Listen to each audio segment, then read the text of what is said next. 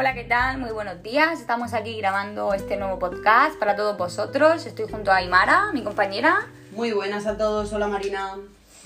Bueno, eh, en este nuevo capítulo eh, queríamos hablar eh, sobre un tema que mm, creo que os va a interesar bastante.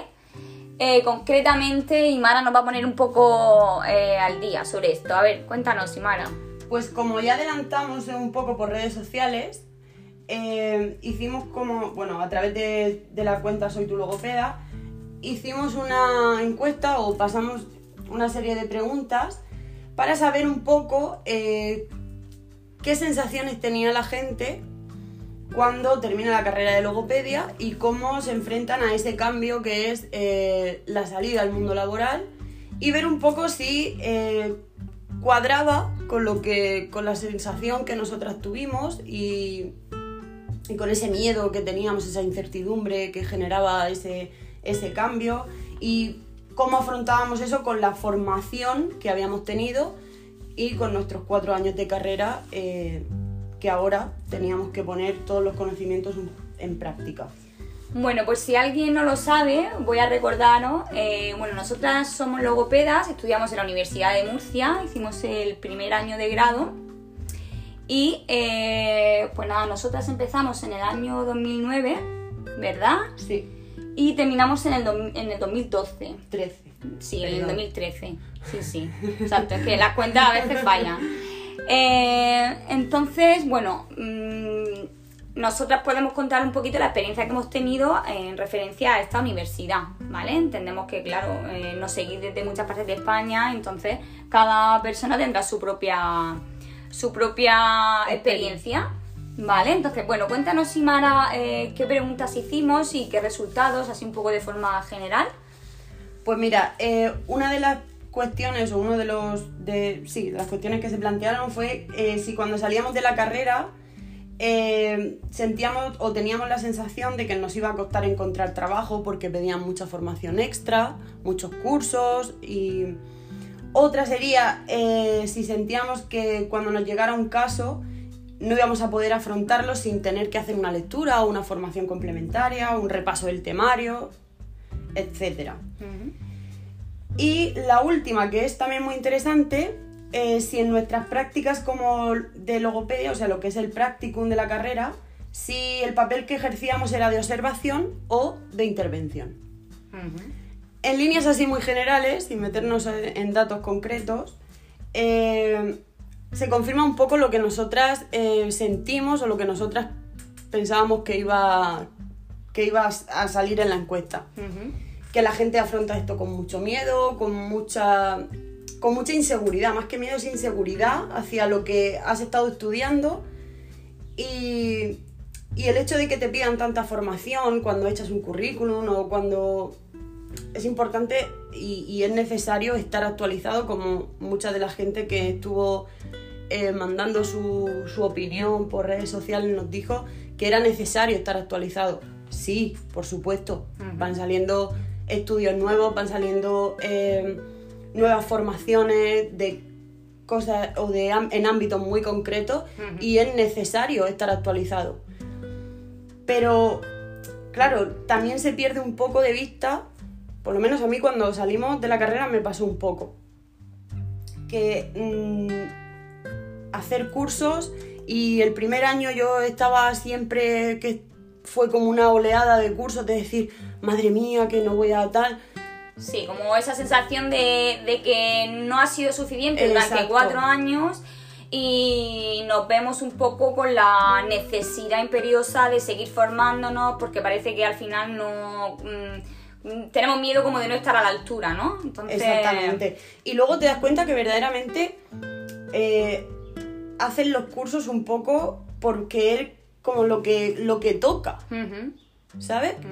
Pero hay cursos, yo por ejemplo, mm, muchas veces lo hemos comentado nosotras, que hay cursos que a lo mejor no están ni especializados ahora sí que hay más, ahora hay más, ofertas. Sí. Pero cuando nosotras salimos, había cursos que era curso de dislexia y a lo mejor era para profesores, para pedagogos, que no les quito yo su parte de tal y que, que tienen derecho Sí, a pero- formarse. Pero te refieres a que sean muy genéricos, ¿no? Exactamente, pero luego en el ámbito de intervención se quedaban un poco como un poco cortos. Entonces decía, me estoy gastando un dinero, porque eso no hay que olvidarlo, cuestan, Es un desembolso económico pasta, bastante importante. Que dependiendo cuando- de la formación que hagas, es una pasta. Exacto. Y, y al final te venía, eh, yo salía, he salido de algunos cursos eh, diciendo, "Pff, no, quiero decir que yo lo sepa todo, pero sí que es verdad que, con- que al final las carencias con las que yo iba muchas veces no se resuelven. Ujú. Y hay que tener cuidado, esta es una de las cosas que queríamos, de- que queríamos decir, que hay que llevar cuidado a la hora de elegir la formación que se hace. Sí, muy importante eso. Eh, contrastar bien quién es el ponente que da la charla, la formación, el curso, lo que sea.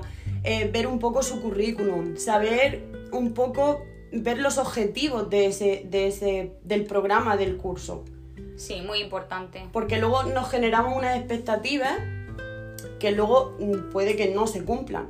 Sí, o que con nosotros, por ejemplo, en la carrera tenemos bastante teoría, pero a lo mejor lo que necesitamos es un poquito más de realidad práctica. Sí. Y quizá en el curso, en los cursos que se realizan, lo que nos interesa es pues que se acerque esa teoría a una realidad, a una intervención real, con, un, eh, con una persona real, con unas características X, para así darle, más, darle forma a, lo que ya hemos estudiado en la carrera. Entonces, lo que está comentando Imara es muy importante, eh, sobre todo de cara a la gente que, que quiera hacer nuevos cursos. Lo que sí yo recomendaría a todos los que queráis hacer cursos cuando, sal- cuando salís de la carrera, que a mí me sirvió de mucho, era ir formándome en función de las necesidades que yo iba viendo en mi trabajo, mi práctica laboral. Eh, me iban saliendo casos de dificultades del aprendizaje, pues me formaba bastante en dislexia, disortografía, di- eh, discalculia, eh, o por ejemplo, si me salía algún caso de mm, motricidad orofacial, pues me formaba más en ese campo. Más que dejarlo al azar, pues ir profundizando en eso. en Lo de la motricidad orofacial, ahora que lo dice, eh, podemos em, hablar un poco de eso porque esa es una de las cosas que, que- uno de los puntos que nosotras habíamos sacado para comentar, que en la universidad, por ejemplo, a nosotros como profesionales se nos exige que estemos actualizados, que vayamos siempre al día, que estemos al corriente de las nuevas investigaciones. Sin embargo, como formación, esto siempre nosotras desde nuestra experiencia y, y desde lo que nosotras hemos vivido. Sí, pero Ahí- que va muy de la mano de lo que la gente nos ha ido comentando en redes sociales, que es- Sí. es, muy parecido a todo lo que nos ha comentado la gente, porque además de, además de las tres preguntas que, que nosotros lanzamos en la encuesta, también dejamos una, una cajetilla de preguntas donde la gente eh, escribía su opinión. Sí, y mucha gente, es verdad, es cierto, que, que opinan o ven la misma, la misma falta de actualización del temario por parte de, la, de las universidades. Ya no digo solo de la que nosotras estudiamos, sino de Sí, de- en general, general. un poco, porque tampoco sé de dónde vienen los perfiles, de dónde son. Y con lo de motricidad, por ejemplo, cuando nosotras salimos sí que hubo un boom, porque estaba muy como eso, muy fomentándose mucho y muy... Y eso es una cosa que no es que fuera justo el año que nosotras salimos de la carrera, sino que eso viene de atrás. Y en la carrera, a nosotras, por ejemplo, ni se nos comentó. O se comentó muy por encima en alguna, eh, en alguna asignatura sin hacer ningún tipo de hincapié en cómo o en dónde puedes ir y formarte o qué investigaciones se están haciendo ahora al respecto de esto. Sí, teoría muy básica, de conceptos muy anatómicos, muy fisiológicos, pero a nivel de intervención, a nivel de profesionales que estén puestos eh, en este tema, eh, la verdad que sí, que la formación en ese aspecto fue eh, bastante, bastante Escasa. Sí, sí, sí. Y corre de tu mano el tener que formarte en algo que, que está tan en el candelero y que es un tema tan top, por así decirlo, y que... Sí, que cualquier y que logopeda nuestro- debe, debe saber de esto. claro. Exactamente, y que es nuestro día a día. Sí, sí. Que luego sí que es verdad que con el paso de los años van saliendo investigaciones y vas viendo que, bueno, para unos casos sí, para otros no, que a lo mejor tampoco es tan, tan, tan Necesario dependiendo del ámbito de trabajo en el que, en el que estés, pero es algo que, que a nosotros se nos exige mm, mucha formación extra y se nos exige que estemos muy actualizados, pero luego la formación que recibimos es una formación un poco... En la universidad. Sí, claro, en la univers- sí, me refiero a la universidad, es una formación un poco escasa en ese aspecto. Sí, sobre todo de práctica real, realista, Bueno, de intervención. Es- eh, y no, no solo en motricidad orofacial, sino... No, no, ahí ya podemos hablar en general de todo. Claro, efectivamente. Eh, eso es uno de los puntos en los que hacía mucho hincapié la gente que nos escribía, que las respuestas eran muy repetidas, que cuatro años dan para mucho y que hay muchas asignaturas que quizás no deberían abarcar el mismo tiempo que otras. Eh, La asignatura incluso, perdona que te corte, asignaturas incluso que no deberían ni estar en el programa. Porque hay asignaturas que al final es un poco de relleno. Sí, sí. Y con el paso del tiempo eh, la situación sigue un poco, un poco igual. Porque nosotras sí que es verdad que decíamos, bueno, es que como somos la primera promoción de grado, pues a lo mejor es que esto está todavía un poco aquí sin terminar de cuadrar todo. Pero yo después, incluso hablando con gente de prácticas que he tenido, gente que ha salido después de la carrera, la situación se iba un poco manteniendo y se ha ido manteniendo un poco en el tiempo. Sí, de hecho han, habido personas que nos han escrito que han sido de cursos, de promociones eh, después de la nuestra y no han nos han escrito lo mismo. Entonces eh, yo creo que todavía queda mucho por, por cambiar y por mejorar en ese aspecto. Que nosotras desde aquí pues lanzamos eh, eh, esta opinión y, y, bueno, tenemos la esperanza de que estas cosas vayan cambiando poco a poco. Seguramente hayan habido muchas mejoras. Y, bueno, sobre todo mm, animar a la gente a que, mm, a que también pues desde, desde dentro de la universidad pues pueda hablar con, los con el profesorado, pueda eh, pedir también ese cambio que, que es tan necesario y tan importante. Sí, y otra, otra de las cosas que me parece interesante que, la, y que también nos ha llegado un poco desde, el- desde la población general que, que nos ha escrito y tal, el tema de, de- de investigación, por ejemplo, que fomentar un poco más eh, el desarrollo de investigaciones y cómo hacer una investigación, cómo trabajar el, el método científico. Recordemos que pertenecemos a la rama sanitaria y que mm, hay que hacer estudios, hay que hacer... Pero todo eso a nosotras, por ejemplo, nos faltó muchísimo en ese, en ese, en ese aspecto. Y en ese ámbito casi que no lo, no lo trabajamos. De hecho, yo me planteo ahora hacer una investigación y pff, necesito un equipo de tres o cuatro personas alrededor mío que me vaya un poco guiando.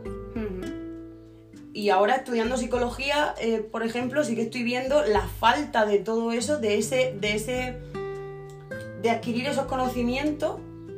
Eh, sí que es verdad que psicología está un poco más instaurada y está un poco más, más sentada en las bases. Logopedia, aunque haya pasado el tiempo, sigue siendo algo como muy nuevo. o- Y ahora parece que se le está dando un poco más de, de visibilidad a nuestra profesión.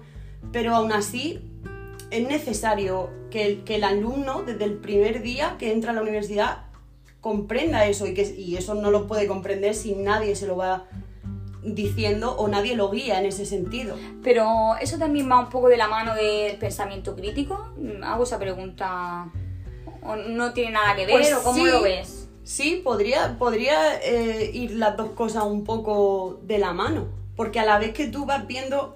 Es decir, el pensamiento crítico eh, en un profesional debe ser la base, ¿no? De, de- para, sus, sus- para conseguir sus logros, sus metas, incluso para investigar, ¿no? El hacerte preguntas, el cuestionarte si esto funciona, si esto no funciona.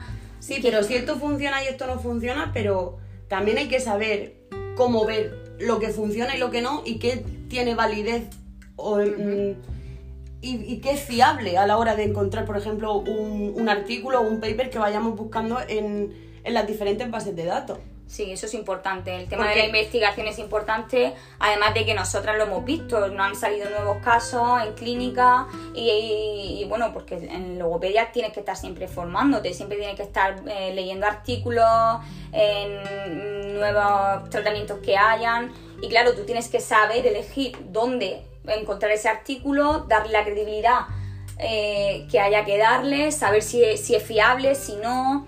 Y eso yo creo que va un poco, por eso decía lo del pensamiento crítico, porque mm, es importante que, sobre todo se ve ahora mucho en redes sociales, que está genial que hay un montón de cuentas donde hay un montón de materiales, hay, eso, eso es genial para, la- para poder trabajar diariamente con nuestros pacientes, pero a veces se olvida que es importante saber mm, si lo que estoy haciendo va eh, dirigido a ese objetivo, si va dirigido eh, mm, a- si es correcto para este objetivo que yo quiero cumplir. Y a veces eso pues se olvida en la universidad que es muy importante que no se nos olvide. Sí, porque se deja un poco todo al, al, al sentido común, que a veces el sentido común eh, no es todo lo acertado que debería serlo.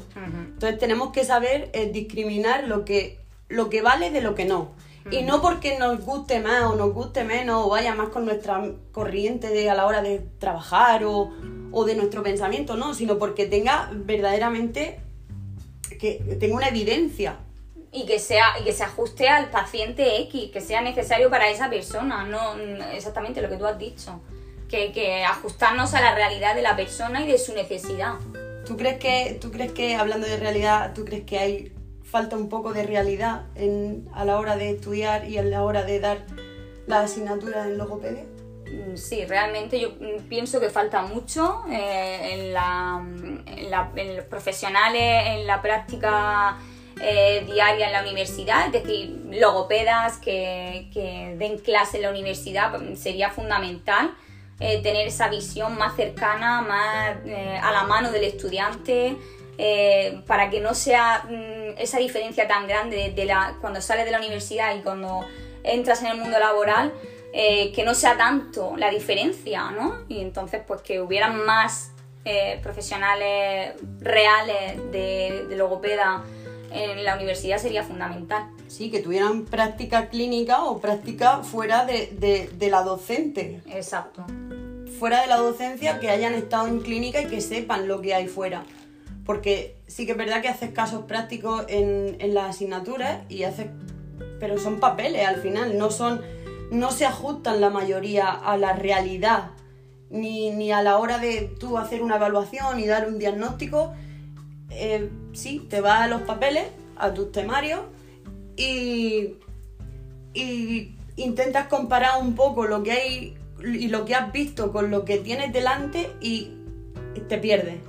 Porque muchas veces sí que es verdad que yo me ha pasado que me iba a consultar y me perdía en, en los apuntes y al final no sabía lo que... Sí, sí, totalmente. Te, salen más incógnitas todavía. Eso nos ha pasado, y no solo a nosotras, a compañeras nuestras también, de los, nuestros primeros casos, ir corriendo a los apuntes de clase y decir, Dios mío, no me vale nada de lo que, de Sí. lo que estoy leyendo, ¿no? Como sentirnos súper perdidas. Eh, la verdad que yo pienso que esa sensación mm, no debería de ser así, tener un poco de incertidumbre, de miedo, pues imagino que es normal como en todas las profesiones, pero eh, estamos hablando de... mm, Pero estamos hablando de vernos muy perdidos. Exactamente. Y entonces, sí, sí, sí, sí. Sería interesante que esa, esa diferencia cada vez sea menos, menos, menos, hasta, hasta el punto de mm, salir de la carrera y decir, jolín, me siento segura de poder eh, empezar ya Sí. con el tipo de A trabajar. el tipo de, de dificultad que tenga la persona. Puedo con ello. Así que, pues, bueno, mm, esto sería un poco esta charla de reflexión que hemos hecho aquí con todos vosotros. Espero que nada, que os haya servido un poco y sobre todo que os sirva para reflexionar también vosotros y, y que tengáis esta perspectiva eh, tan realista que, que es eh, como la nuestra, que hemos tenido en nuestra propia piel, que la hemos vivido y que un cambio es necesario y, y yo creo que lo vemos cada vez más, más Tam- latente. Tampoco queremos desanimar por si nos escucha alguien que se esté planteando estudiar logopedia. Logopedia No, no, no, en es absoluto. una carrera chulísima, aprendes muchísimo, pero como todo, mm, no es blanco o negro y hay estos tonos de grises que tenemos por aquí que simplemente animar a la gente y animar también eh, desde, el- desde las universidades y, y a nosotros como profesionales a, a generar esos cambios que son necesarios y a poder disfrutar verdaderamente de este proceso y de estos y de este cambio de decir salgo de la carrera y salgo y me enfrento al, al, al ámbito laboral y voy con, con tranquilidad, con la tranquilidad de saber que soy un profesional. Exacto. Pues sí, ojalá que así sea y que nada, os animamos a todos a que sigáis eh, nuestros podcasts, que los hacemos pues, bueno, desde nuestro cariño y, y nada, Y que... con la mejor de las intenciones siempre. Exacto. Pues nada, os mandamos un saludo muy fuerte y nos vemos pronto por aquí. Un saludo a todos y muchas gracias. Bueno, que no se os olvide seguirnos en Instagram, arroba soy tu y arroba prosigo Murcia. Venga, un saludo, hasta luego. Adiós.